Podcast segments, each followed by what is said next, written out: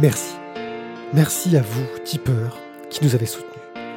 Car, oui, toi, Carotte, toi, Todd, toi, Chevron, et toi, El Pouillou, grâce à vous, ce mois-ci, Tizak a pu se nourrir.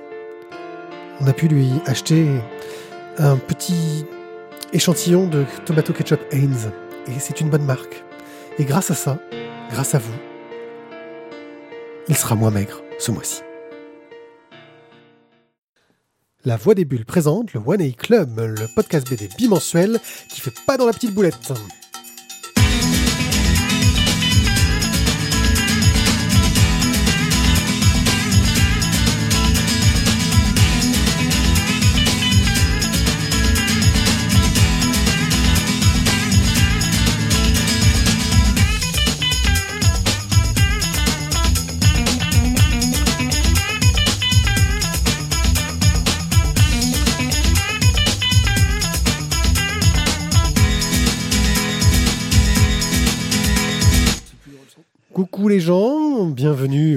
Club, l'émission qui vous parle de bande dessinée et qui vous aide à choisir parmi les milliers de publications en essayant d'en lire autant qu'on peut.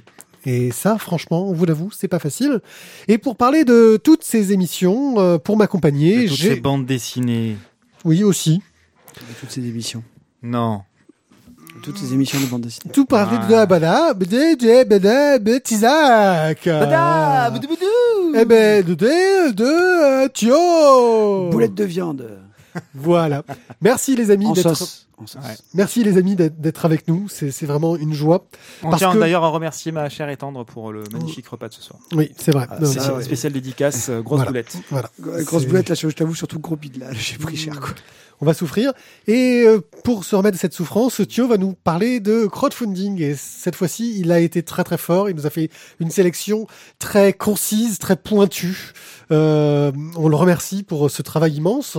Bah, en même temps, tu disais, ah, tu ah, disais désobligeant. désobligeant. C'est vraiment le terme, tu vois, là, Désobligeant. sur la préparation, il était désobligeant, et je trouve qu'il va continuer dans la. Ouais, mais je pense que c'est la thématique de cette soirée. D'accord, désobligeance, ok. Puis nous parlerons de Shelton et Felter, de Giant Days, le tome 1, la BD des tipeurs, du Règne, tome 1, de Aslak, le tome 5, et de Cruelers Undead, le tome 2. Bon, Un alors, petit- Parmi les tipeurs, s'il y a un prof d'anglais, à un moment donné, n'hésitez pas. Voilà, fi- Voilà. filez-nous euh, autre chose que des, des sous, mais juste une méthode d'anglais. Vous savez, même un vieux truc, speak English ou je sais pas quoi, enfin un truc quoi. On My enchaînera avec, Taylor is rich. My Taylor is rich. on enchaînera avec Homicide et euh, l'atelier Mesdent kitchen. en express. Jean-Claude Rich. C'est ça? Ouais, c'est ça. Bon, je crois que c'est bon, on a fait le tour. on- Ouais. Bon, on y va, en fait, non?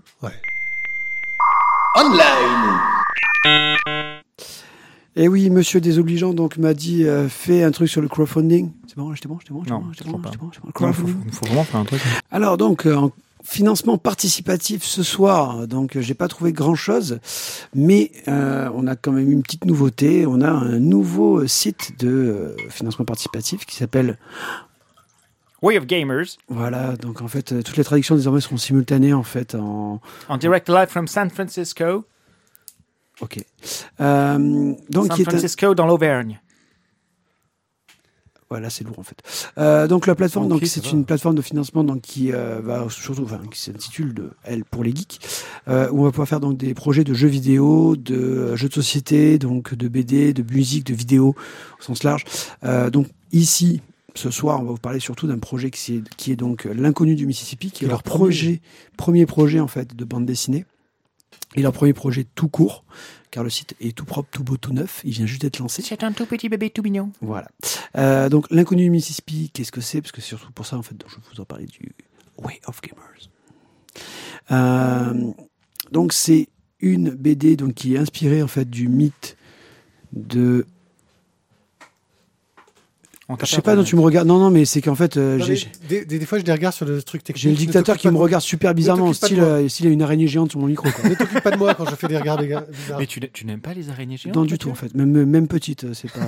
donc l'inconnu du Mississippi, Kezako, euh, donc c'est une aventure qui est inspirée du euh, du mythe donc de Lovecraft, euh, qui a été adaptée euh, par Stéphane, si je me trompe pas. Parce qu'on a des petits problèmes de, de réseau, je suis désolé, donc je vous fais un peu en, live, quoi. C'est c'est compliqué, on n'a on n'a pas on n'a pas internet euh, ici. Donc de Stéphane Giraud, qui est dessiné par par Cyril Nguyen Din. Désolé si la prononciation n'est pas bonne. Euh, donc on est en 1875, on est euh, en dans le, dans le sud du sud, en Louisiane.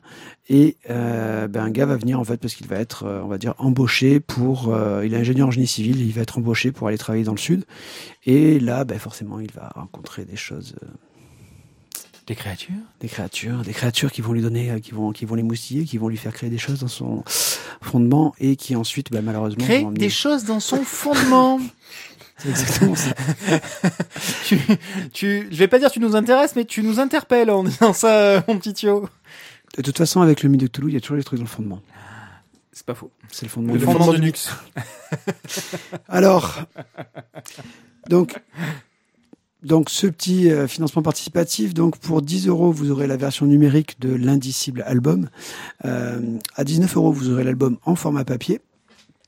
Et le petit truc sympa, c'est à 24 euros pour les Early Birds, vous aurez euh, donc la BD plus trois illustrations, plus des enveloppes et des petits timbres personnalisés. Ça peut être sympa. Et pour 32 euros, vous avez en plus une crème désinfectante antibiotique euh, pour votre anus. Anti-profond. Anti-profond. Sauf que en Louisiane, les profonds, Eh ouais. pas trop Ouais, les gars, ouais. pas trop. Ah, c'est un petit peu chaud la Louisiane pour, pour les profonds. Bon, bref, n'hésitez pas à y aller. euh, Way of Gamers. Et on attaque donc les chroniques. Mais oui, Et avec c'est toi qui commence. et Felter. Ouais, Shelton and Felter. Yes. Euh, tome 1, donc intitulé La mort noire, par euh, Jacques Lamontagne au scénario et au dessin, ainsi que Scarlett Skulmowski euh, pour la partie couleur. Babrzewski, Babrzewski. C'est pas Smulkowski? Smulkowski. Ah, T'as dit Skulmowski. Skulmowski? Oui, c'est Smulkowski. Smulkowski.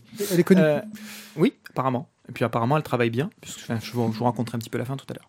Euh, donc, de quoi est-ce que nous parle cet album? C'est quelque chose d'assez classique. On est dans une enquête euh, policière, on est avec deux personnages, un qui est euh, un ancien boxeur, le deuxième, donc grand, costaud, athlétique, etc., mais qui est quand même euh, dans la dans la panate euh, question thune, et qui essaye de se faire une petite place auprès d'un journal local. Le deuxième personnage est un tout petit monsieur, un tout petit bonhomme avec ses petits tics, etc., qui est un libraire, mais qui a un esprit assez aiguisé, et il se rend compte sur une scène de meurtre, puisque nous sommes en 1924 et que le juge Forwell vient d'être retrouvé mort, assassiné, dans une rue de Boston. Nous sommes à Boston.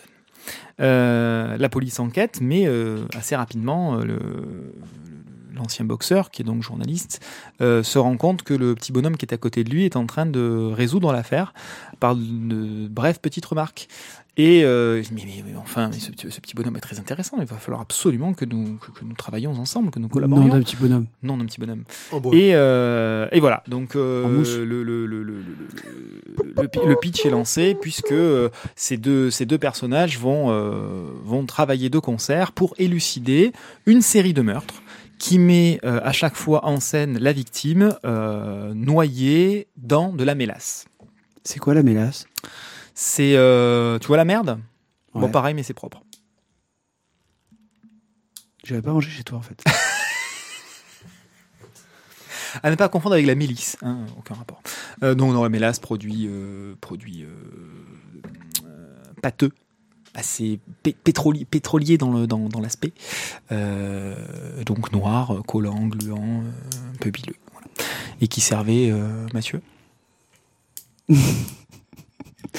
Je disais, moi, je Voilà, pose la question. plus, je m'en- j'ai j'ai eu su en plus, hein, mais. Mais je me disais peut-être que tu avais, tu vois. tu Non, non, c'était très, très en vogue au début du siècle, mais je sais plus pourquoi. Et, je sais pas, je- voilà. Et donc, bref, euh, il y a une, des grosses cuves de, une immense cuve de, de mélasse qui avait été euh, euh, construite euh, à Boston, et ça, c'est un fait véridique sur lequel s'est appuyé l'auteur. Euh, et la citerne a- s'est éventrée. Et il y a eu un raz-de-marée de mélasse dans la ville qui a, qui a engendré des, des victimes. Donc c'est ce qu'on apprend très rapidement quand même dans, dans cette bande dessinée. Et euh, on part donc sur la piste d'un tueur qui essaierait de se venger. Pas un truc qui se bouffe en fait la mélasse. Ça sert des. Non, non? Ah. Non, non. Ah. Non, quand on dit dans la mélasse, c'est dans la panade, quoi. Tu- Ah, mais c'est parce que c'est gluant. Ouais, mais Enfin bon, on va peut-être revenir à autre chose. peut-être euh, rattaquer le truc. Voilà. Et donc, euh, donc on, on part sur la piste d'un tueur qui essaierait de se venger euh, de l'ensemble des personnes qui seraient responsables et qui auraient fait partie de la Purity Oil, euh, donc l'entreprise à qui appartenait le. Ou qui a été victime de la Purity Oil. Bref, Qui a un rapport avec la qui Purity est en, en rapport avec ça. Alors, Mélasse noire, canne, sucre bio. mais qui sert à quoi? C'est du miel en fait. C'est une sorte de miel, une sorte de mixture de raffinage de sucre, mais extrait de la betterave. Mais qui sert à quoi Ah bah, ça sert en fait dans tous les trucs alimentaires. Mais qui sert à quoi À sucré. Bah, à sucrer. Mais pourquoi on s'en sert plus Alors, ça sans doute encore, mais sauf qu'on dit pas que c'est de la mélasse. c'est Ah oui, d'accord, ok. Bon, je vous avoue que j'étais totalement à côté là-dessus. Bref, donc toujours est-il que euh, notre euh, notre bande dessinée euh, côté scénario tient plutôt bien la route. Euh, on se laisse bien prendre au jeu. Il y a des petits rebondissements de droite de gauche. 99% de sa carrosse en fait. Voilà, Bah, alors si tu veux, Mathieu, on fera un hors série, mais un vrai HS. La voix du sucre. Aujourd'hui, dans la voix du sucre, nous allons vous parler de sucre. Alors la mélasse, c'est un dérivé très intéressant. Alors si vous êtes intéressé par ce type d'émission, n'hésitez pas à nous contacter. Nous ferons une émission spéciale, la voix du sucre. On pourra peut-être monter un Tipeee pour ça, si vraiment vous êtes intéressé. Merci. Qui veut un Tipeee de sucre?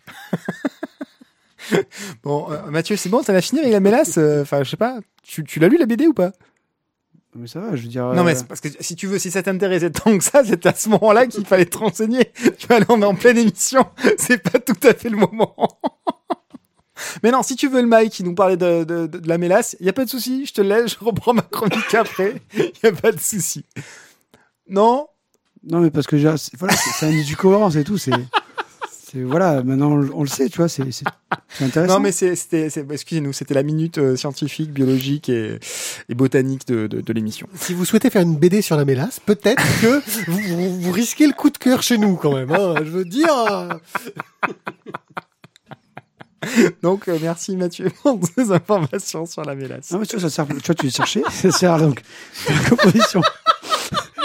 On l'arrête plus. là. Il est parti Il est parti tu as dit de chercher, je cherche. Vas-y, Donc ça sert dans la composition de desserts et de friandises et surtout utilisé pour la production d'éthanol tu Et parles d'une friandise et l'alimentation du bétail. Qu'est-ce que j'ai cet après-midi au goûter, maman De l'éthanol?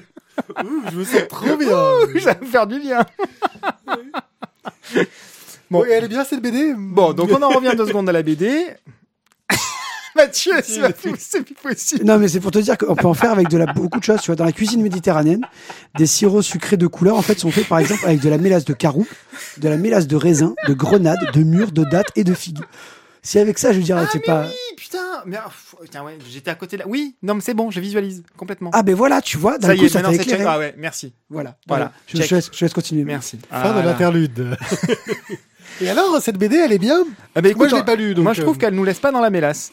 Euh, on a un scénario non vraiment qui tient la route, euh, des rebondissements de droite de gauche, des personnages qui qui sont assez attachants. Euh, le petit bonhomme là, qui qui a son caractère, qui est assez psychorigide, qui qui est un peu hypochondriaque, etc. Et l'ancien boxeur, on sent qu'il a vécu. Euh, c'est un petit roublard, il s'en laisse pas compter. Il a un petit côté garçon des rues, euh, voilà. Il- les, deux font, une jolie équipe. euh, les deux font la paire, comme on dit. Ça marche, ça marche plutôt bien. Côté dessin, c'est très efficace. Alors il faut savoir quand même que Monsieur la Montagne, sur ce projet de Shelton Felter, a galéré pendant une dizaine d'années. Donc en fait, à la base, il avait proposé ça à un premier dessinateur et pour vous dire euh, quand ça date, de quand ça date, en fait, il a même oublié le nom du gars. Euh, donc il avait une, il avait quelques planches euh, là-dessus qui restaient sous le coude. Puis il a trouvé un deuxième dessinateur, mais finalement ça n'a pas marché. Et finalement, c'est un éditeur, donc euh, Kenes, chez qui est édité donc cette bande dessinée, euh, qui l'a contacté et euh, il s'est dit, euh, j'en ai marre, euh, j'envoie le projet et c'est moi qui serai au scénario et au dessin. Euh, et à la base, il voulait être aussi à la couleur. Euh, au moins sur la, sur la, Cool. page, sur la couverture.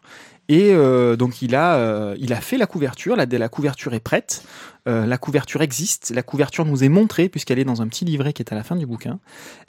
Et en fait, il a décidé de ne pas utiliser sa couverture à lui, mais d'utiliser les, couleurs et la couverture de, de la coloriste Scarlett Smulkowski, pardon, je y arriver, parce qu'il a trouvé que c'était plus plus cohérent avec le reste de l'album, parce que sinon sa façon de dessiner avec, et sa couleur aurait été trop en décalage par rapport à la couleur utilisée par Smulkowski. Et, euh, donc du coup, il a décidé de, de, de laisser Smulkowski à la couleur partout sur la couve et à l'intérieur. Et effectivement, ça rend très bien. C'est vrai que lui, du coup, sa façon de coloriser euh, apporte un style assez différent. Et elle nous est donnée à la fin cette, euh, cette On couve. Elle est vraiment très sympa. Voilà, exactement. Elle est même un petit peu plus riche au niveau du dessin. Il a, le- il a simplifié son dessin sur cette couve-là. et Elle était un petit peu plus riche sur, euh, sur la version originale. Bref, voilà. Donc c'est euh, c'est très intéressant. C'est assez rond, c'est un petit peu cartoony. Euh, c'est très agréable. C'est euh, ça, ça passe très bien et, euh, et c'est du bon boulot. L'édition est de très jolie qualité, j'ai trouvé. Euh, que ce soit au niveau du choix du papier, de l'épaisseur, du grammage, euh, de la couve qui est mate.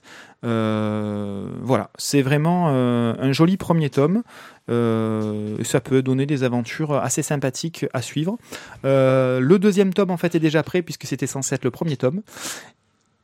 Il fait, il fait tout à l'envers, oui. Il fait un peu à l'envers. Et en fait, quand il est tombé sur cette histoire véridique en regardant la télé, euh, un reportage, à la télé un reportage sur justement cette fameuse citerne qui s'était éventrée à Boston, il a décidé d'en faire, euh, d'en faire son histoire et il a remplacé, euh, il a transformé tout de suite en premier tome euh, avec cette histoire. Donc il trouvait son, son premier tome tellement mauvais qu'il en a décidé d'en faire le deuxième, donc le deuxième sera moins bien, quoi. Ah ouais, toi, t'as, toi, toi, t'as le don de voir le bon côté des choses quand même. Des non, c'est juste qu'il a, c'est juste qu'il a trouvé cette idée très intéressante et que, que ça l'a beauté à ce moment-là et qu'il est, il était sur ce timing-là, tout simplement. Donc voilà, euh, Shelton and Felter, euh, La Mort Noire, euh, moi j'ai trouvé ça euh, très sympathique. Qui d'autre l'a lu parmi vous? Thio, vas-y. Dis-moi ton, donne-moi, donne-nous ton avis.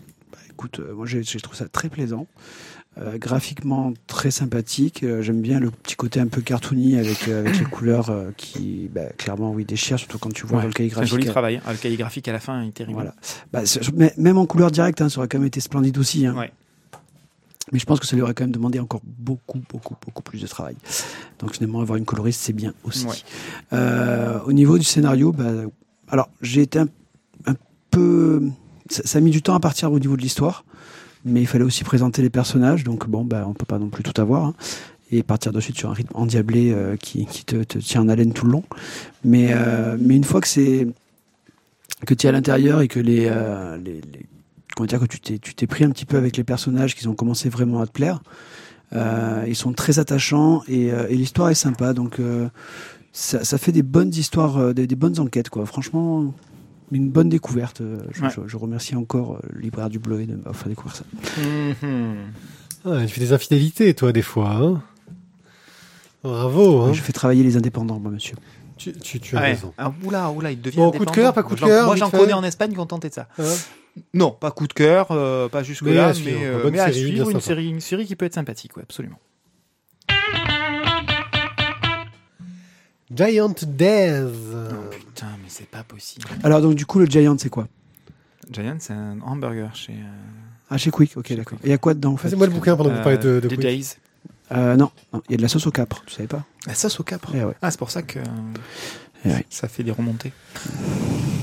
Alors Giant Days Giant Donc déjà, juste pour, pour le préciser, c'est quand même la BD des tipeurs, ça a été... Alors, je... Ah, il nous faudrait un jingle spécial quand même. Euh, oui, mais Ouais, ça, un jour, faudrait- j'aurai le temps de faire ça. un jour, euh, dans j'aurai réparé tout le matériel. C'est la BD des tipeurs. C'est la BD des tipeurs. Ok, je le garde. Bah, tu le gardes, tu l'enregistres, tu le remettras à chaque fois, c'est parfait. Tu l'auras fait tout à l'heure, on essaie de le faire propre, euh, c'est pas mal. Euh, voilà, ok, on va plus avoir de tipeurs en fait. Ils vont dire oh non, c'est pitié, non, non, ne nous mettez pas là Mais Alors, BD des tipeurs donnez-nous des sous, sinon on refait un jingle. Donc Giant Death, une bande dessinée euh, créée et écrite par John Allison, illustrée par Lisa Treyman et avec Whitney Cogar aux couleurs. Cougar? Cogar. Ah ouais, Cougar, ouais. co- Ça voilà. Et il se prennent même la peine de nous donner le nom du lettreur original, Jim Campbell. Comme ça, on aura cité tout le monde. C'est chez Aquileos.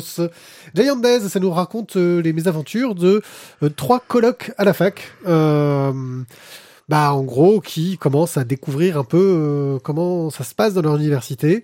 Comment ça se passe dans leur culotte aussi Ouais, voilà. Et puis, on a trois profils de, de, de, de Ah, quoi, filles vrai. vraiment très différentes. Donc Esther, Suzanne et Daisy. On a euh, la la fille.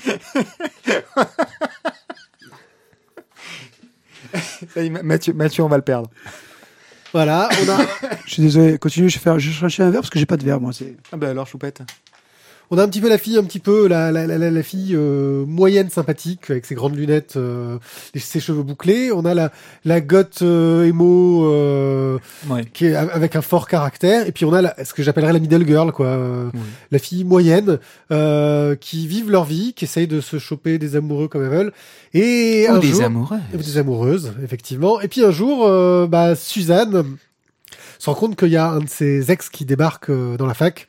Et apparemment, il s'est passé quelque chose pour que ça se- elle soit pas contente de le voir. Ah, et pourtant, elle, ce elle mec-là, est même euh, plus que pas contente. Ouais, quoi. pourtant, ce Elle- mec-là, il a l'air super trans- cool. Elle se transcende. Alors qu'effectivement, le mec a l'air plutôt cool. il est présenté tout le long de la BD comme quelqu'un de super sympathique. Et donc, on va un peu suivre toutes les mésaventures de ces jeunes filles dans une construction très comique, hein, des planches de, des, des, des, des chapitres de 22 planches. Euh, et surtout, moi, ce que j'ai beaucoup aimé dans la construction, c'est que déjà, bon, on a tout ce côté euh, très euh, Stéréotypé. stéréotypé, milieu de vie, etc. On s'y retrouve vite. Et, et puis surtout, euh, j'ai bien aimé dans la construction, on a toujours à la fin une sorte de petit chapitre épilogue qui nous montre de point de vue d'autres personnages qui annonce ce qui va se passer dans le chapitre d'après. Euh, un petit mystère, un petit cliffhanger bien foutu, j'ai trouvé. Euh, on est dans la BD intimiste qui nous raconte des points de vue euh, de femmes euh, qui, bah, qui essayent euh, soit de se construire, soit de se maintenir dans leur construction, euh, qui se cherchent aussi. Euh, et j'ai trouvé ça sympathique, frais, crédible, parce qu'on sent que c'est des, des, des, des, des- femmes de notre époque qui sont euh, décrites. Euh, bref, euh, voilà, moi j'ai- trouvé ça plutôt cool, plutôt Oui, oui, oui. sympa et bien amené. Il y a un dessin, je vais revenir un, pardon. petit peu sur le dessin, qui est très dans le ton indé à l'américaine, des couleurs très flashy, enfin c'est très coloré, c'est très agréable. Des gros aplats. hein. Voilà, une mise en scène sympathique où ils se permettent de temps en temps aussi de montrer les pensées des personnages plutôt que euh, voilà pour, pour pour avancer un peu. Euh, genre bah quand euh, l'héroïne va raconter un peu euh, l'histoire de son passé, les autres hurlent flashback, flashback, flashback, flashback, flashback, flashback, il y a le flashback qui débarque après. Euh, et plusieurs fois, parce que dans chaque chapitre, on a un petit peu de flashback, flashback, flashback, flashback. Enfin, euh, moi, j'ai passé un bon moment parce qu'il y a une fraîcheur, en fait, que bah, qui fait plaisir de temps en temps et qui, qui manque euh, beaucoup dans les BD qui ont tendance à plutôt frôler, euh, aller dans- le noir, quoi. Ah oui, là, pour le coup, on est vraiment dans quelque chose de, de, spontané, de frais. euh, c'est voilà, assez plaisant, assez facile à lire. À titre personnel, j'ai trouvé que c'était un petit peu trop stéréotypé et du coup un petit peu trop facile dans certaines, certaines choses, ce qui n'empêche, ce qui n'enlève rien à, la véracité de ce qui est, de ce qui est montré, euh, aussi bien dans le traitement des amourettes, que qu'elles soient euh, hétérosexuelles ou homosexuelles, euh, que dans le traitement de, des étudiants à la fac avec leurs problématiques pour se soigner, pas se soigner, fumer, pas fumer, arrêter de fumer, euh, sortir, pas sortir, boire, pas boire, qui est-ce qui va me ramener, c'est la première fois, c'est pas la première fois. Voilà, donc plein de petites, euh, de petites, petites questions euh, très, euh, très adolescentes, de grands adolescents, entre guillemets, euh, la découverte de la liberté de la fac, euh, le lien qu'on garde quand même avec euh, tati, tonton, mamie, etc. Euh, voilà, plein de petites choses comme ça. C'est assez attachant, c'est assez mignonné, ça fait mouche, c'est assez... euh, sympathique, assez humoristique. Il faut quand même souligner que l'album n'est qu'à 10 euros. Enfin, n'était qu'à 10 euros. Qu'il a été nominé aux Eisner Awards. Euh, ce qui est plutôt assez gratifiant. Hein. Oui, en général, c'est plutôt on- pas mal. On peut, on peut le dire. Et qu'à la base, donc, c'était sorti euh, sous forme de webcomics en 2011 et que la version papier, euh, la première édition, date de 2015. Donc, euh, il y, a- il y a une forte suite prévue. C'est le premier tome sur 6 de prévu. Le, le deuxième est déjà sorti. Giant Days. Voilà, il prend sa respiration, il s'installe. Il, euh, il, il, il- Une- il- un écouteur. il titille ses, écouteurs. il titille ses nodules pour bien travailler sa voix. Son nodule, il est unique. Il est unique. Oh putain, comme lui. Heureusement pour le reste du monde quand même. Alors, Euh, donc alors, J- euh, JND. Alors JND, donc pour faire plaisir à notre ami euh, Tizak. Sac. Ah, Tizak. Euh, bah écoute, moi je me suis bien bien régalé. Donc je vous avoue que comme j'étais en train de chercher à boire pour tout le monde, bah j'ai pas. t'as pas écouté ce qu'on a dit, mais tu peux, tu voilà. peux, tu peux donner ton avis. On va voir si tu, si tu es redondant. Bah si je suis redondant ou pas, je ne sais pas. Donc euh, bah écoute, moi j'ai trouvé ça. Euh, as- Non, là, jusque-là, t'es pas redondant. Non, mais j'ai trouvé ça assez intéressant parce que justement, on est sur un. euh, sur une histoire, mais une- vraiment une histoire de vie. Mm. Il n'y a pas de, on, va pas avoir de, de scénario qui va être euh, à rebondissement vraiment, ou alors on va avoir tiens, un, gros, euh, un- des, des gros événements qui vont, on va dire, tout, tout, tout changer, enfin, obliger les héros de l'histoire à changer les trucs. Non, Il y a Lex quand même. hein. ouais, mais tu non. sens qu'il y a un truc là. Oui, il y a un truc avec Lex, mais c'est pas, c'est pas tant ça. C'est pour garder le mystère. C'est non, mais c'est vraiment, je trouve, c'est, c'est, c'est, c'est des faits de vie, quoi. Ouais, il y a un petit côté Friends. Il y a un petit côté Friends, es vraiment en train de vivre bah, euh, l'actualité des, des, des- des- des étudiants euh, à la fac. C'est ça. Avec, bah, par contre, je trouve que ce qui est intéressant, c'est que tous les désagréments que tu peux avoir, euh, tous les trucs qui te font un peu peur, tu vois, le harcèlement, les, euh, euh, le- le- les trolls, enfin, tout ce qui est, on va dire, aussi énormément d'actualité, quoi. Mm, mm. Oui, c'est vraiment de son temps. C'est vraiment de son Ah temps, tout, en, complètement de son tout temps. en ayant, on va dire, fanboy aussi. aussi, Euh, tout en ayant aussi quand même euh, le traitement quand même qui est fait que par des femmes. Ouais. Et ça, je trouve ça, tout, ça donne quand même une petite touche qui est quand même, euh, voilà. Bah, le traitement féministe est présent. euh, Mais c'est dans les super. revendications justement Ouais. anti-ex. euh, Mais sans être, est- Mais mais là, de ce, ce côté-là, ça reste euh, judicieusement positionné. Et justement, on montre les excès avec euh, des, des, des jeunes connes là qui, qui reprennent le sujet. Non, pas des jeunes s'emporte- des jeunes. Tout, tout. Oui, mais en, en, en, en, pro- en reprenant euh, le texte donc euh, de la première concernée qui elle avait édité le texte. Donc Mais en gros, attends, tombe- juste pour dire, tombe- dans le pitch, à un moment donné, une des, des héroïnes écrit un texte féministe que une groupe de, de plus jeunes reprennent et réimpriment à 40 000 exemplaires derrière, j'exagère, mais bon, ça. et prennent pour elle comme quoi c'était le truc magique, etc. Et elle dit, mais non, mais attendez, là, où vous emballez, quoi. Et puis au-delà de vous emballer, vous êtes po- porte-drapeau d'une histoire que vous ne connaissez absolument pas et vous la transformez en revendication, ce qui n'était absolument pas le cas initialement. Donc voilà, donc c'est non, c'est très, c'est c'est plutôt bien foutu. Voilà, bon, moi j'ai trouvé ça, euh, je suis peut-être un peu, un peu trop vieux pour ces conneries, mais c'est ça, il n'empêche que ça, ça marche bien. Voilà, c'est c'est vrai, c'est vrai et c'est frais. C'est ça. Vrai, C'est, moi, je trouve que c'est ça, c'est que c'est, ça, ça sonne vrai. ça c'est fait un peu- fraîchement vrai. C'est, c'est, c'est, c'est pas québécois. On commence pas à faire du québécois. Euh, non, C'est fraîchement vrai. J'ai trouvé un côté très canadien, dans le- je sais pas pourquoi. Oui, Euh, moi aussi. Je, je, je, sais pas pourquoi, j'ai trouvé Ouais, que ça sonnait mais canadien. Moi aussi, parce qu'elles Euh, sont gentilles. Et Brian que les gens Lee- autour sont gentils. Brian Lee O'Malley, tu sais, avec Scott Pilgrim, tu sais, euh, je sais pas pourquoi, ça m'a, c'est un peu ce même genre d'univers de, Ouais. euh, je, je sais pas. Ouais, je suis d'accord. Mais Même quand alors- elle est malade, elle vomit pas. Bon, ce sera le sujet d'une prochaine splash page. Splash page. Qu'est-ce que une BD canadienne? Qu'est-ce qu'une BD canadienne? Ouais, Non, d'une c'est quoi prochaine splash page. Ah, ok. Euh, Qu'est-ce qu'une BD canadienne? Non, mais franchement, c'est important. Qu'est-ce qu'une BD canadienne Qu'est-ce qu'un Est-ce que est-ce que c'est une BD au Canada ou est-ce que c'est un comics? Non, Un ça, ça, comics. on y a déjà répondu dans la Ouais. dernière euh, Non splash mais au, au Canada spécifiquement, tu vois, dans cette test de double culture. euh, C'est un Canadian Comics. mais bon, c'est pas canadien. Enfin, pas que je sache. Euh, voilà. Euh, Giant Days chez Akileos. Le premier tome est à 10 euros. Euh, et je pense que ça vaut le coup si, vous cherchez quelque chose d'un peu rafraîchissant euh, d'être lu. C'est cela même. intéressant. On continue avec le règne. Euh, juste le temps que je retrouve euh, ma chronique, hein, puisque Alors, voilà. le règne, donc, euh, Et pour le vous règne, situer, la saison des démons. C'est donc euh, un livre avec euh, plein d'animaux qui est dessiné par Bois Qui commun. est dessiné Bois par commun. Olivier Boiscommun. Monsieur Boiscommun.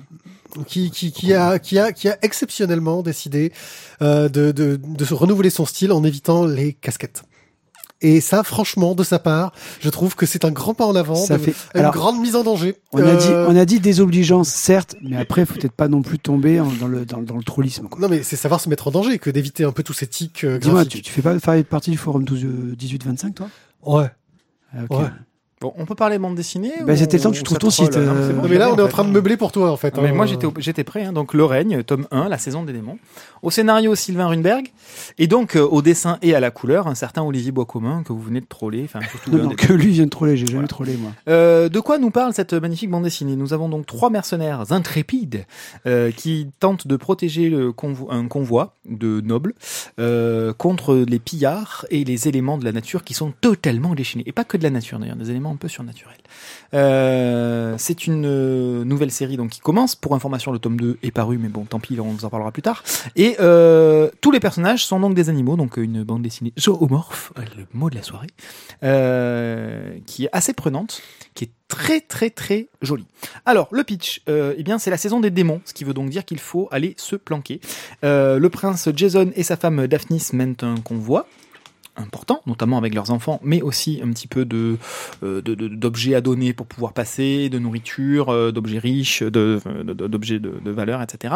Tout se passe bien, mais euh, mais bon, les pillards attaquent bien évidemment, puisque c'est la saison des démons, donc forcément il y a des gens qui en profitent. Hein, c'est un peu Bah, comme tout le monde va au même endroit. Et tout le monde va au même endroit et donc forcément sur les routes, voilà, hein, c'est ils en profitent bien évidemment. Le convoi est donc attaqué par une bande de pillards féroces, eux, qui sont méchants et sans scrupules. Et euh, les gardes. C'est Après, c'est moi Mamie. qui troll. Après, c'est moi qui troll. Non, mais je, je- je vois, je mime, je, je mets dans, dans l'ambiance. Le pod- podcast audio, le mime, c'est- top. Mais on le ressent, tu vois. On Ouais, le ouais, ressent. non, C'est on vrai, le quand tu souris à la radio, ça se voit pas, mais ça s'entend. C'est. Ah, c'est- c'est Euh, mon père qui dit toujours ça au téléphone pour sa secrétaire. Il fait qu'elle sourit au téléphone, du coup c'était c'était mieux pour le client. Oui, son T'as père décidé de faire des remarques euh, hors sujet ce soir. son- son- Putain, père- vous rigolez ou quoi? C'est vous qui racontez votre life et C'est après son moi père qui a eu l'entreprise de, de fabrication de mélasse. Euh, c'est pour ça qu'il est aussi calé dessus. La mélasse, le rire des radasses. Bon bref, on y va. Euh, donc les gardes doivent protéger euh, les chariots, la famille royale, etc., etc. Mais les pillards sont trop nombreux, ils prennent le dessus. Et là, t'attends Il y a une tarte qui tombe. Tarte À la mélasse Tarte tatin à la mélasse. Ça va être dense. Ça va être Putain, mais dense. là, Ah, là, c'est là, je- énorme. Désolé, Euh, désolé si vous nous écoutez encore. Voilà, donc ils, ils tentent de s'enfuir, euh, les bandits parviennent quand même à s'emparer des chariots, gna gna, euh, le, le prince Jason est pris, euh, est pris au piège, et euh, là, euh, il est à deux doigts de se faire tuer, lorsque trois mystérieux personnages, donc nos fameux mercenaires intrépides, euh, vont faire leur apparition, chasser les pillards, on peut dire qu'ils sont quand même assez doués au combat, mais aussi euh, bien entraînés et bien organisés. Euh, il s'agit donc d'Octavia, de Pantacrius et d'Isaac. Non, pas d'Isaac, hein, attention. Isaac, euh, qui sont donc des mercenaires qui proposent donc leur aide au prince Jason euh, contre bien évidemment argent, richesse et le droit d'aller se planquer euh, au bon endroit, car la saison des démons, comme je vous l'ai dit tout à l'heure, c'est un moment où il va y avoir de grosses, catastrophes et il n'y a qu'une façon d'aller se protéger, c'est d'arriver jusqu'à Shrine, de payer son droit d'entrée pour aller à l'intérieur et être à l'abri des péripéties suivantes. C'est bien tout ça. C'est une belle histoire, mais quand Et alors, ton avis? Eh bien, pour un premier tome qui nous positionne un petit peu les personnages, l'aventure, l'univers, les gentils, les méchants, etc., c'est très bien foutu. Moi, j'ai trouvé que les scènes d'action étaient bien rendues. Euh, les personnages sont... euh, alors donc zoomorphes on l'a dit mais du coup caricaturaux et on repère vite les gentils les méchants qui est de l'ordre du soldat qui est de l'ordre du machin du bidule Euh, moi j'ai trouvé qu'on repère- on, on- on y trouvait vite ses marques il y a quand même encore quelques zones d'ombre qui persistent sur euh, le pourquoi de la cataclysme, pourquoi est-ce que c'est telle ou telle euh, espèce, race, moine, religion qui décide de- d'avoir le contrôle de, de l'endroit euh, qui nous permet de se protéger, pourquoi est-ce qu'ils n'y vont qu'à ce moment-là, pourquoi est-ce que c'est pas sous contrôle armé et que ça reste sous contrôle religieux qui doivent quand même payer? Voilà, donc il y a quand même des petits éléments qui restent en suspens avec des points d'interrogation ou qui seront peut-être incohérents, ça, ça sera la suite qui nous le dira. Mais en attendant, moi, ça m'a donné quand même envie de lire la suite. Mon cher Thio. Bah, je valide assez en fait. Euh, clairement, moi, j'ai passé un très bon moment. Bon, D'une part parce que j'aime beaucoup le trait de bois commun, euh, même sans parler de casquette. Mais l'air de rien, pour euh, pour l'adepte de la casquette, je signifie juste quand même que le, le, le chef des, des mercenaires a un chapeau. Oui, mais c'est pas une casquette. Ouais, il Attention, Euh, les casquettes de Bokoma ont un style très particulier quand même. Donc du coup, quelque part, il est quand même resté dans son même style, n'a pas pris tant de risques que ça, selon Monsieur Désobligeant. Euh, graphiquement, c'est très beau. Euh, moi, j'ai bien aimé le scénario de Runberg. Euh, après, voilà, j'a- j'attends vraiment la suite parce que, comme tu dis, voilà, il y a beaucoup de choses, beaucoup de questions qui restent en suspens. Et cette question justement de se dire, mais putain, mais s'il y a un endroit qui est, on va dire, insensible à la saison des démons, bah pourquoi vous y vivez pas tout le temps? Voilà. Donc j'attends des réponses, exactement comme toi. Euh, à suivre. Et À bon, suivre. j'ai déjà le tome 2 qui m'attend chez moi, donc bah, on l'aura bientôt. Vite falloir que tu le lises. Et à moi, je l'attends avec impatience ce tome 2 parce que moi, ce tome 1, en dehors du, du traitement graphique que j'ai trouvé vraiment très sympathique, Ah ouais. euh, et je C'est juste trouve euh, splendide, le petit carnet trouve, graphique euh, à la fin est top. Bois commun encore plus à l'aise avec ce trait animalier euh, qu'avec son trait euh, humain parce que bah il évite tous ces tous ces tics graphiques justement dont, dont je me moque euh, gentiment hein, mais euh, c'est un auteur euh, quand tu regardes un peu toutes les BD qu'il a faites c'est vrai que souvent ces personnages d'enfants à casquette étaient était un peu, tu vois, il y avait, il y avait un peu un côté euh, tic graphique. On voyait qu'il aimait dessiner ça, qu'il le faisait bien, mais ça revenait beaucoup. Donc là, je trouve que euh, graphiquement, je me suis éclaté. Par contre, niveau scénario, euh, comment dire ah, c'est bien, c'est c'est une belle introduction, mais alors euh, tu dévores le bouquin en deux minutes, t'arrives à la fin et tu fais ok, c'est- non mais c'est bien, mais euh, c'est un peu court, mon cher. Ouais, mais ça pose quand même des choses. Oui, Ouais, oui. Ça, je, non, je suis d'accord, je te rejoins là-dessus. C'est vrai que j'ai- ça m'a fait un peu court. Oui. Alors, est-ce que Ouais. du coup, je l'ai lu trop vite? Bah, Ouais, mais le, rythme est assez haletant. Hein. Il faut Ouais. dire ce qui est. hein. Mais disons qu'il y, a, y a un piège euh, dessus, c'est que les, les personnages principaux arrivent Mm. très tardivement dans l'histoire, en fin de compte. On s'intéresse dès le départ beaucoup euh, à la caravane, Oui. et les personnages principaux arrivent tardivement, et donc on a très peu le temps de s'attarder sur eux, en, en dehors des scènes d'action, entre guillemets, et on n'a aucun moment où on a le temps de s'attacher, ne serait-ce qu'un minimum, à ces personnages principaux. Alors, Euh, et c'est ce qui m'a un peu manqué. Ça arrivera sans doute dans la suite, j'espère en tout cas. Euh, mais ouais, on a un cadre sympa, on a un univers qui est cool, on a des scènes d'action. Euh, donc en gros, une première scène d'action qui permet de faire arriver les personnages principaux, une deuxième scène d'action qui permet de montrer comme ils sont trop balèzes. Et puis bah oui, mais c'est bien, mais je je sais pas trop où je vais. Pour moi, la base est pas bien posée en fait. Ben, moi, ce que j'ai bien aimé, pour le coup, c'est que justement, on- ça fausse un petit peu les pistes, ça brouille un petit peu les pistes, pardon, euh, dans le sens où on commence par s'intéresser à la famille royale, qui est donc en fait la fausse euh, excuse pour présenter les trois héros principaux qui sont donc les mercenaires. Oui, puis tu te doutes pas, vu quand tu regardes la couverture, que la famille royale euh, ne sont pas les héros. Hein. Bien évidemment. Quand tu vois la couverture avec les trois héros qui sont bien mis en Bien avant. sûr. Mais euh, en même temps, on te montre aussi tout de suite qu'on est capable de tuer des personnages qui auraient pu être potentiellement principaux. Parce qu'il y a des morts. Voilà. Euh, donc je trouve que ça, sur le principe d'un Game of Thrones où euh, on te parle du royaume du Nord avec le roi du Nord, etc., etc. Et puis euh, cette espèce de trou du cul à la milieu de la première saison, il se fait désinguer. Ça aurait été plus couillu s'ils avaient mis ce personnage-là en couve. Pourquoi pas? Je, je suis d'accord avec toi. Le fait que la couve donne des indices, un peu Après, la couve est efficace, elle La montre de quoi ça va parler, mais, je, je suis d'accord avec toi là-dessus. Mais euh, tout de suite, ça pose aussi les possibilités et euh, l'orientation du scénariste. Il n'hésitera pas à tuer du monde. Voilà, c'est euh, c'est posé. Ça n'hésitera pas. Donc moi, je trouve que c'est c'est pas inutile. Après, je suis d'accord avec toi. C'est vrai que le, le, le, le bouquin se dévore très très vite et et on reste un petit peu sur notre fin. Comme on le disait tout à l'heure, il y a encore beaucoup de questions qui restent en suspens. D'où mon intérêt pour le tome 2, qui est donc sorti, qui s'intitule Le Maître du Shrine. Et je n'ai plus qu'une chose à dire. Mathieu, bouge-toi les fesses pour le lire. oui, voilà. Enfin, voilà, moi, j'ai un peu cette, euh. Pour moi, le problème qu'il y a, c'est que c'est un terme d'édition, en gros. Il aurait peut-être fallu sortir un album double, un truc, euh, autre chose, un autre format, euh, pour que ça prenne. Donc, euh, je suis curieux de lire la suite, hein. Ça sera peut-être sans doute génial, euh, j'espère, en tout cas.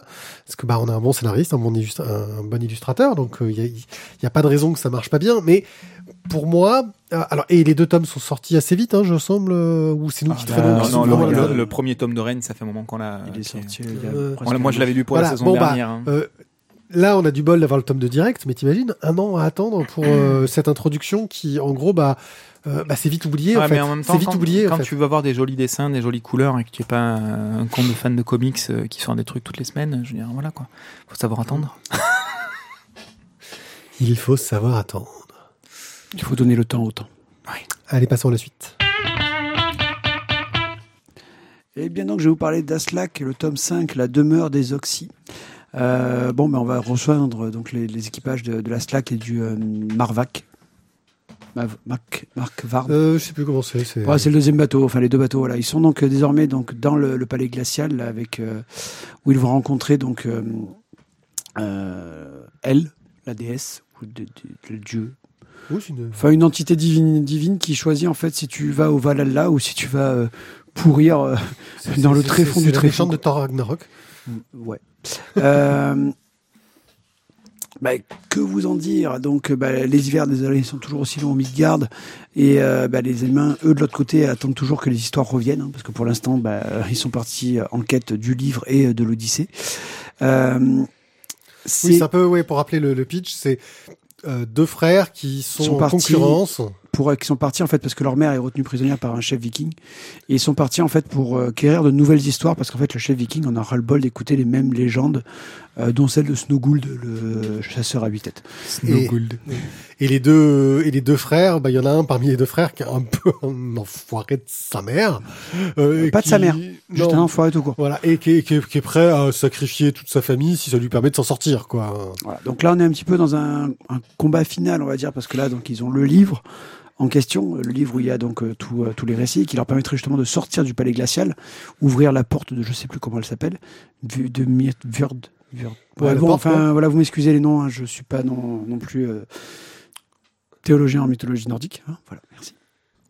Eh oui, non, je suis désolé, Tizak, j'ai pas ce qu'a fait que ah, je suis super déçu, quoi. Donc du coup, ils vont retrouver euh, Skeggy, ils vont affronter elle. un affrontement assez épique, franchement, euh, à mener vraiment tambour battant graphiquement. Parce qu'ils sont, ils sont en train d'essayer de trouver la sortie du royaume des morts. C'est ça. C'est la totale, quoi. Graphiquement, on est vraiment euh, là. Euh, Emmanuel Michalak, je trouve qu'il est, euh, il, était déjà bon avant sur les quatre premiers, mais je trouve que sur celui-là, il m'a déchiré la rétine, quoi. Je me suis régalé. et au niveau du scénario, bah c'est super bien mené parce que tu lis le bouquin, comme tu disais, il y a un rythme haletant, tu vois. Sur l'autre, c'était haletant. Là, il y a vraiment un très gros rythme. Il y a plein d'événements qui se déroulent. Euh, voilà, il y a des moments. il, il, arrive à mettre de l'humour au milieu. Au milieu des personnages. Et, et finalement, tu arrives à la fin du tome en te disant. Le prochain, c'est le dernier. Hein. Ouais, salaud, il faut que j'attende le prochain pour voir la fin. Mais voilà, normalement, le prochain, ce sera le dernier, donc la fin de, cette saga. Euh, mais voilà, surtout sur une scène de fight, tu arrives quand même à avoir euh, du côté drôle, de l'émotion par certaines choses. Euh, voilà, non, c'est vraiment bien bien mené et c'est vraiment très très très sympa. Bah, la relation familiale entre les frères est bien menée, entre les membres de l'équipage euh, de la Slack euh, est bien racontée. Tous les personnages se sont bien construits avec le temps. Graphiquement, bah moi il y a cette patte que, que j'adore quoi, qui, qui en jette. bah je, je l'ai toujours dit, hein, c'est du Uderzo moderne réaliste. Euh, un peu comme tu sais ce qu'il faisait sur les Chevaliers du Ciel. Donc, euh, Tizak, je, je, te vois réfléchir un peu, mais euh, Uderzo, tu l'as déjà vu sur les Chevaliers du Ciel, euh, ce style un peu réaliste qu'il peut avoir? Non. Non, pas du tout. Bon, bah, il avait un style. Si. Si, voilà. Euh, tu vois, ce style un peu caricatural, mais pas tant que ça. On n'est pas dans le gros nez comme ce qu'il peut faire sur Astérix. Il y avait un dynamisme très très américain dans les inspirations. Euh, et, et, donc ça marche super bien. On a une narration qui fonctionne bien, des personnages qui, qui sont fun, qui sont cool. Euh, moi, franchement, c'est une série bah, dont j'attends le dernier tome avec impatience parce que euh, euh, je me régale à la lire. Par contre, c'est le, le, dernier dernier euh, bah, ou c'est la fin d'un cycle? Je sais pas comment est-ce qu'ils vont gérer ça. Après, euh, disons que je pense que ça va dépendre aussi du succès de cette série. Euh, dont on entend assez peu parler, je trouve. Euh, moi qui suis un peu tout ce qui est euh, forum, euh, enfin site de BD, etc. Euh, et qui, je trouve, a pas l'exposition qu'elle mériterait. Parce que je retrouve vraiment, bah, c'est ce que j'avais dit quand on parlait du tome 4, hein, le, le, plaisir que j'ai pu avoir en lisant des L'Enfeust étant gamin. tu vois un vrai souffle d'aventure, de fun, d'action, voilà pour moi, c'est une excellente BD très très bien menée. Et j'espère que le tome 6 euh, fera qu'elle aura un coup de cœur. On va attendre le tome 6. Hein. Pour clôturer la saga. Voilà. Mais bon, une saga viking, quand même, c'est sympa toujours.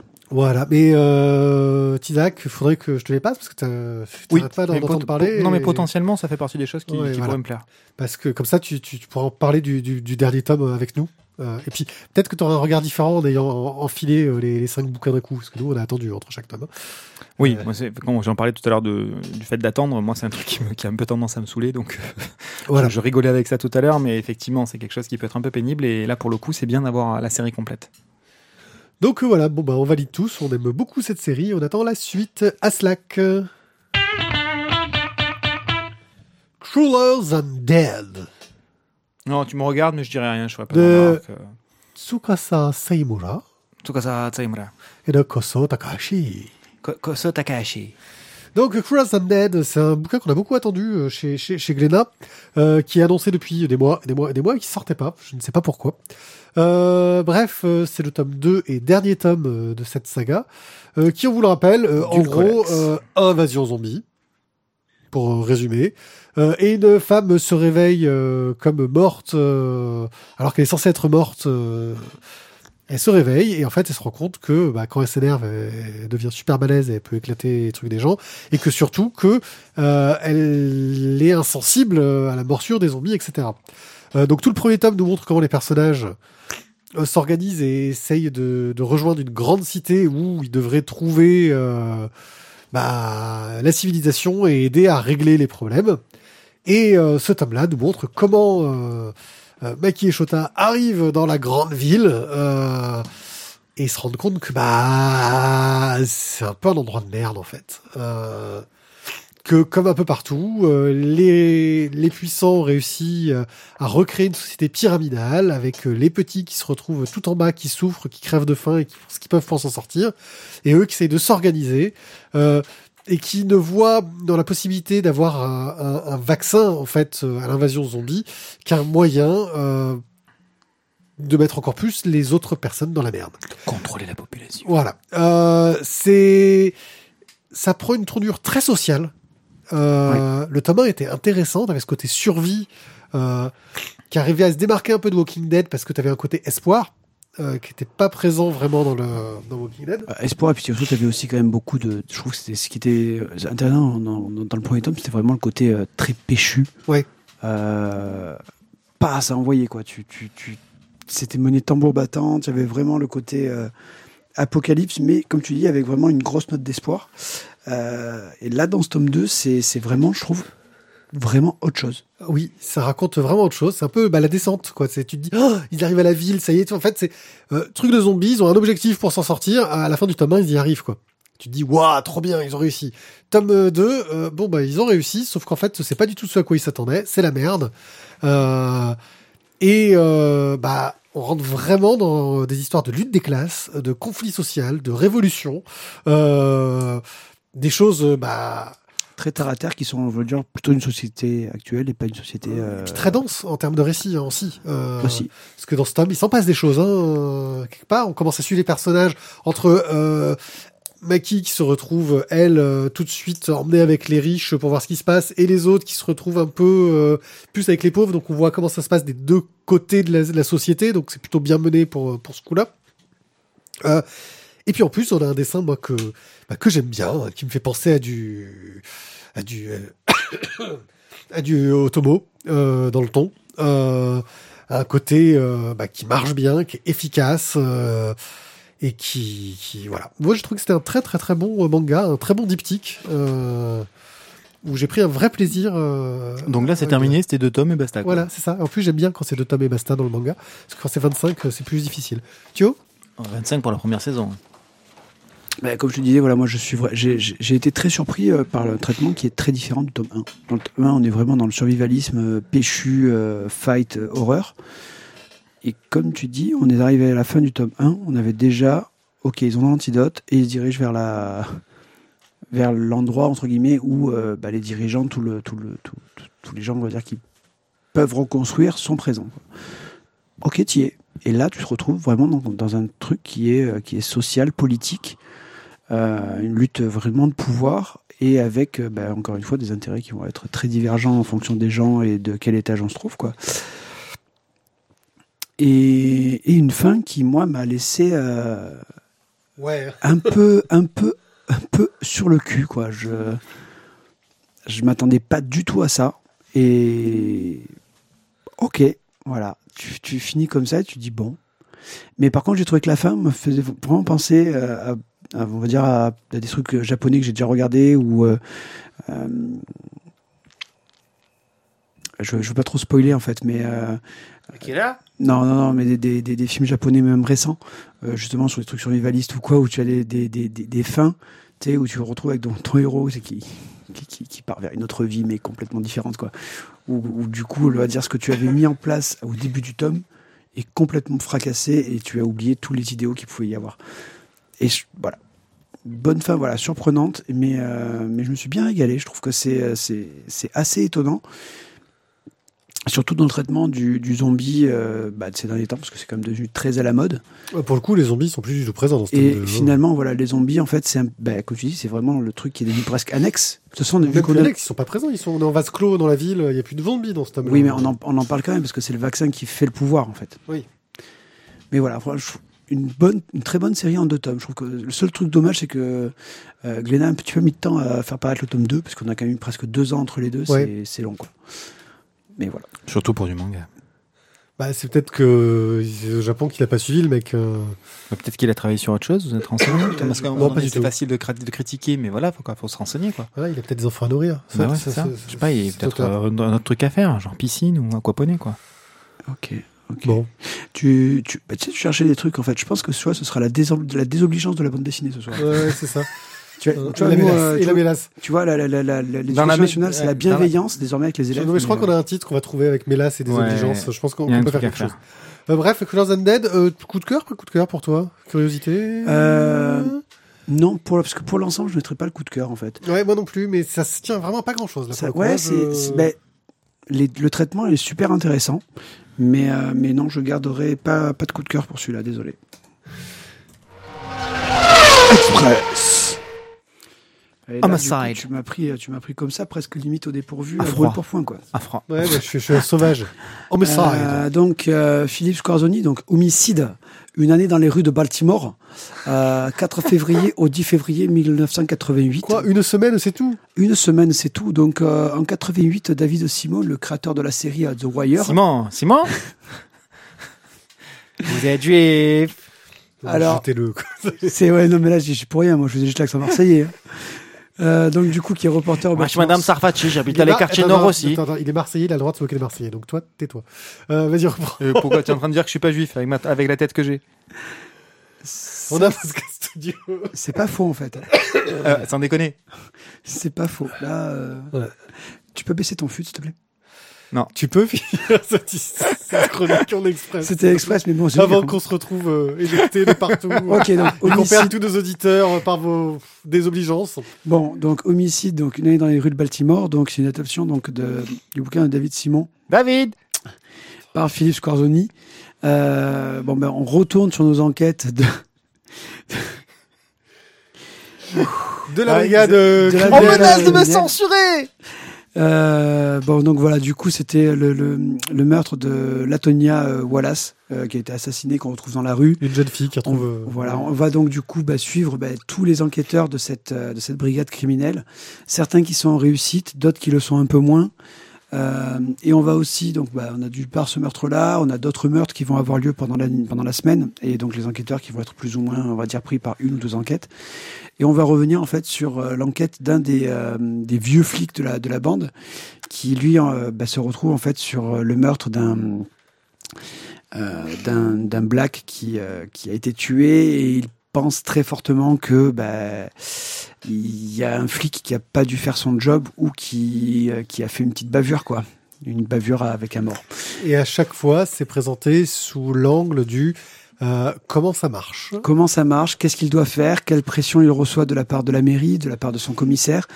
Et que malheureusement, comme l'enquête avance, et, ben, et que le délai commence à être un petit peu, un petit peu court, ben, il va falloir qu'il prenne des décisions et que sans doute, ben, il soit obligé de, mettre des coups sur la fourmilière. Certains autres vont être obligés ben, de trouver un coupable, coûte que coûte. Euh, c'est on est toujours dans cette espèce de froid clinique euh, du, meurtre, euh, ce traitement qui est vraiment presque à la fois sans émotion et avec terriblement d'empathie. C'est le Pour, recul, quoi. Le recul pour traiter ce genre d'affaires. hein. Ben, pas tant que ça en fait, parce que les, euh, les, les inspecteurs de police, comme je dis, sont vraiment c'est clinique quoi. Ils sont ils, ils font leur meurtre, ils font leur constatation, mais en même temps ils ont énormément d'empathie pour bah, justement voir en fait tout ce que ça va induire leur enquête et euh, ce qu'ils vont devoir révéler, ce qu'ils vont devoir faire vis-à-vis des autres, vis-à-vis de leurs coéquipiers, vis-à-vis de la ville, euh, vis-à-vis de la société. Enfin, c'est ce qui est surtout intéressant, c'est de voir comment on construit une enquête, euh, ce qui est à milieu de ce qu'on peut voir dans les séries télé et qui est d'une précision euh, terrible, quoi. Donc, enfin, excellente, excellente, excellente série. Voilà, j'attends vraiment le, le tome 3 euh, à suivre. Et pour finir, parce que du coup c'était une recommandation, il me semble, de Tot. Ouais, possible. Euh, donc j'ai continué The Wire, la série télé, et c'est vraiment excellent. Enfin bon, le problème, c'est que s'ils nous font une semaine euh, par euh, tome, je sais pas combien de tomes ils vont devoir nous faire pour arriver au bout. Hein. Ah, mais graphiquement, ça envoie quand même. Ouais. Ouais, graphiquement, ça reste très froid. Euh, ça reflète assez bien l'ambiance générale. Euh, moi, ce que je peux regretter, c'est qu'on est euh, beaucoup trop sur de la narration en voix off Oui. et, et pas assez sous la forme de dialogue. Du coup, alors, ça permet de conserver encore une couche de froideur, Au côté mais un peu trop de distance, un peu trop de ce côté documentaire exactement. Et, et on manque d'échange, on manque de dialogue. D'autant plus que quand il y en a, ça marche bien, c'est incisif, c'est percutant. Et voilà, je trouve que ça en manque un petit peu. Après, c'est vrai effectivement. On débloque les arcanes. euh, Il y a un côté pourquoi, comment, machin, euh, à la manière des, des, des, des vieux des vieux feuilletons poli- policiers euh, très calmes avec pas trop d'action, genre Colombo. Euh, voilà, où c'est l'enquête qui est au cœur. C'est la psychologie des personnages qui est au cœur. Et là, en plus de la psychologie des personnages, du pourquoi comment, il y a la psychologie des flics aussi qui est, euh, qui est, qui est, qui est très très euh, euh, documentée et explicitée. Euh, donc voilà, c'est très intéressant. Euh, voilà, le côté froid, il peut avoir des limites aussi à un moment donné, et ça peut être répétitif et, manquer d'allant. Ok. L'atelier Mastodonte, le tome 3. Pour rappel, l'atelier Mastodonte est une bande dessinée de strip euh, qui est publiée euh, dans le magazine Spirou, euh, qui nous raconte euh, l'histoire d'un atelier de bande dessinée euh, fictif où les auteurs se mettent eux-mêmes en scène, euh, qui se retrouvent dans les locaux du magazine Spirou. Donc on retrouve un peu toute une série d'auteurs, que ce soit Trondheim, euh, Bianco, euh, Alfred, euh, j'en passe et des tonnes parce qu'ils sont très nombreux. Et là, en fait, ils se retrouvent très emmerdés car ils se rendent compte que il y a euh, des gens qui font une parodie de l'atelier Mastodonte. Euh, et donc on a des planches de cette parodie les de l'atelier Mastodonte qui leur piquent leurs idées. Euh, et on sent qu'il y a une ch- recherche de renouveau en trouvant des, des nouveaux types de gags, des nouvelles euh, trouvailles où, en gros, ils vont faire des gags mauvais exprès. Euh, ce qui... Ça c'est un peu facile. hein. C'est Ouais, moi, avec, mes, avec blagues. hein. ça fait rire quand même. Oui, c'est Euh, vrai, ça fait quand même rire. Voilà, euh, et ils s'enchaînent, et en fait, tu te rends compte qu'il y a plein d'autres gens qui font des parodies, et donc t'as plusieurs parodies de l'atelier Mastodonte qui débarquent, euh, et eux qui commencent à râler, euh, ils se...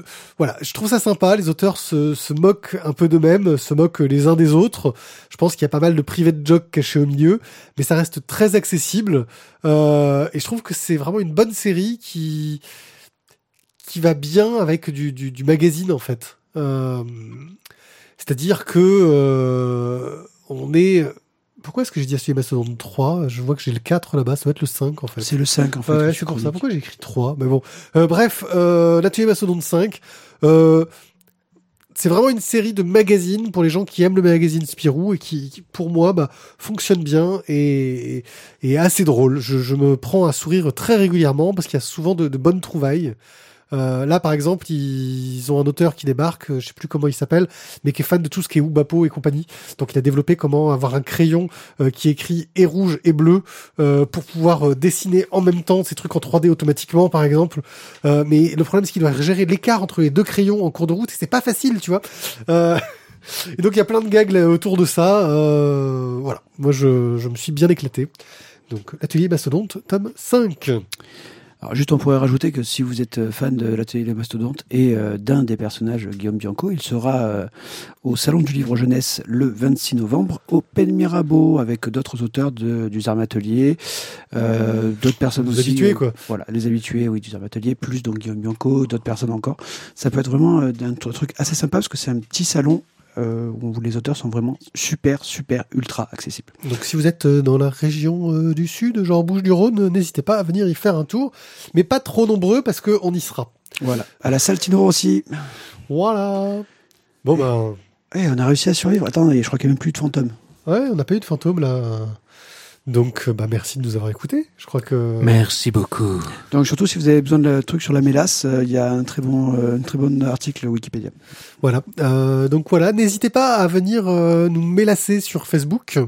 euh, sur Twitter et sur Tipeee surtout, hein, parce que euh, sur Tipeee, il nous faut de la mélasse. euh, Je crois qu'il va nous falloir beaucoup de mélasse, parce que là, à mon avis, la, la- De La la table de mélasse mix. euh, sondant- son- sonnante et trébuchante. je crois que la table de mix est quand même est en train de mourir. de, de mourir et c'est vrai que si on devait en changer, ce serait bien d'avoir peut-être quelques entrées en plus pour avoir euh, plus d'invités. euh, voilà, mais bon, on, on dit ça, on dit rien. Ouais, voilà, je veux dire, euh, au pire, on fera une émission avec un son de merde. on- ça nous gêne pas, hein, tant que Nous vous non. écoutez. Nous, Nous, non. Voilà. le dictateur, oui.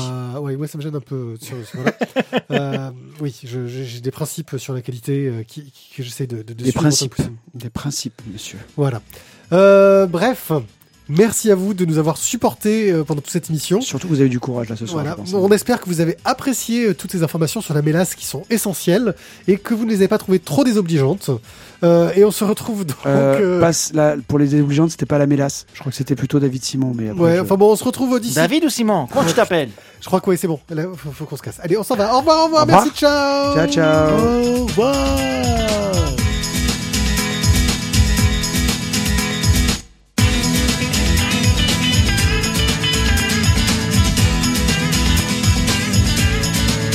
David David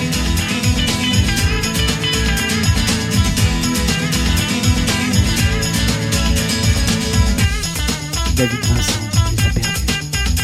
David T'as perdu Mais t'as qu'à suivre l'étoile, David Reviens Il a pris un raccourci qu'il n'a jamais trouvé.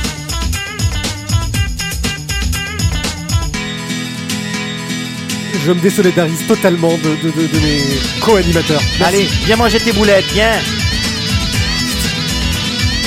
Oh, mais je vais les pendre, c'est pas possible. Du coup, c'est ça, c'est quoi, c'est l'arbitre, c'est ça ou- Écoute, Garbage, je sais pas ça. Viens manger les boulettes de ta, de, de viens ici, viens. Viens, je te dis mange